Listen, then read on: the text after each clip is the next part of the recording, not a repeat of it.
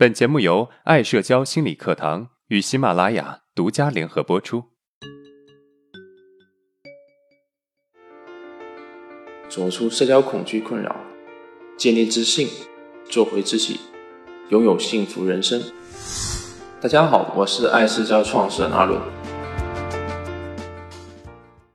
今天我们课程的主题是：为什么我总是做事拖沓？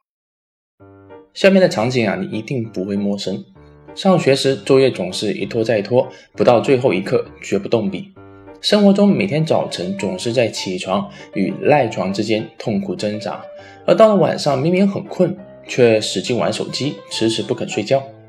工作后总是踩着点上班，工作任务不能按时完成。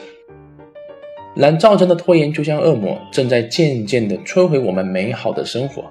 饱受折磨的我们呢，总是渴望做出改变，却难以真正的摆脱拖延带来的困扰。我的一个学员小 A 是做助理工作的，他为人忠厚老实，在单位也表现得很和气，从来没有当着别人的面表达过不满或者是愤怒。他平时的工作原本就很繁杂。但是领导和其他同事还经常推给他一些根本不属于他的任务，他不敢推掉，因为怕得罪人，害怕伤害关系。那些任务啊，对于他来说其实不算什么，但是很多时候他总会下意识的拖延，并且常犯一些不该犯的错误，结果惹得领导和同事非常不满，导致他经常被开除，于是不断的换工作。我们一般都会觉得小 A 只是单纯的在拖延。但其实他是在转嫁他的愤怒，他下意识的拖延和犯错，其实就是他的愤怒与攻击。因为超额的任务侵犯了他的权益，看似心平气和的接手工作，实则啊以拖延来反抗。只不过这种反抗不是来自意识，而是来自于潜意识。他的拖延行为是在用自己的方式向别人宣告：你们不能指使我。拖延的目的是为了彰显弱势个人也有权利感，但是有时候拖延者事实上并不能通过拖延达到摆脱控制的地步，而常常是在和自己过不去，精力消耗和心理的斗争都是无谓的、无意义的，徒留自己一个人抵抗假想敌。用拖延来反击，早在童年期已经出现了。童年时期的我们都会经历过被父母用言语进行攻击或者逼迫，而这些啊都会带来愤怒，但是我们不能够表达，也不能够反抗，因为那样会招来父母更加严厉的责骂，从而会得到更少的爱。但是我们内心的愤怒仍然要找到突破口表达出来，以此保持身心平衡。拖延就成了我们愤怒的表达方式，所以。回想小时候，经常会有这种情况：当父母强制要求我们和他们一起去某个地方或者做某事时，但是我们其实不太想去，更想待在家里看会电视，而父母又催得急。这时啊，我们就会下意识地放慢速度，收拾很久，让父母独自着急。再比如，我们一放学，父母一般开口第一句就是“别玩了，快去做作业”。尽管有时我们的作业量并不多。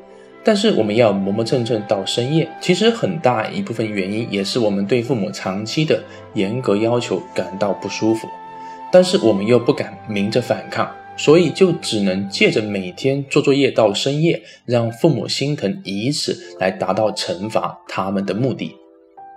既然我们已经了解了拖延的原因，那么我们该怎么解决这个问题呢？第一，识别表达你的情绪。很多时候，我们之所以会做事磨蹭拖沓，其实啊，是因为此时此刻我们内心正积压着消极情绪，无法释放。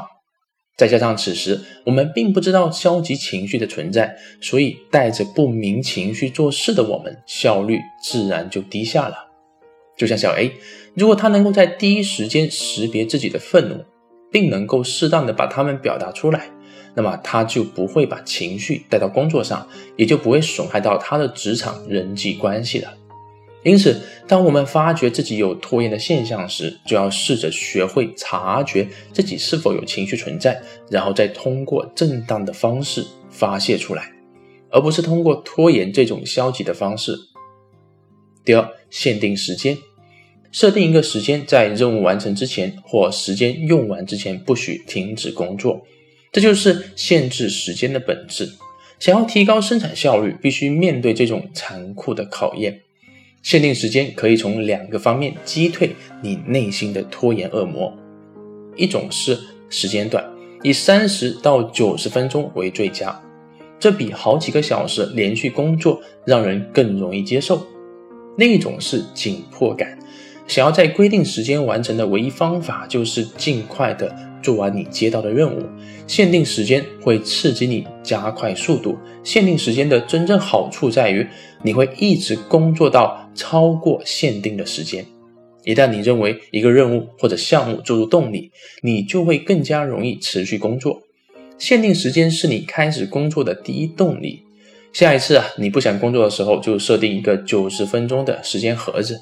清理你的桌子，关掉收件箱，专心工作九十分钟。第三，把要做的事情做好优先级。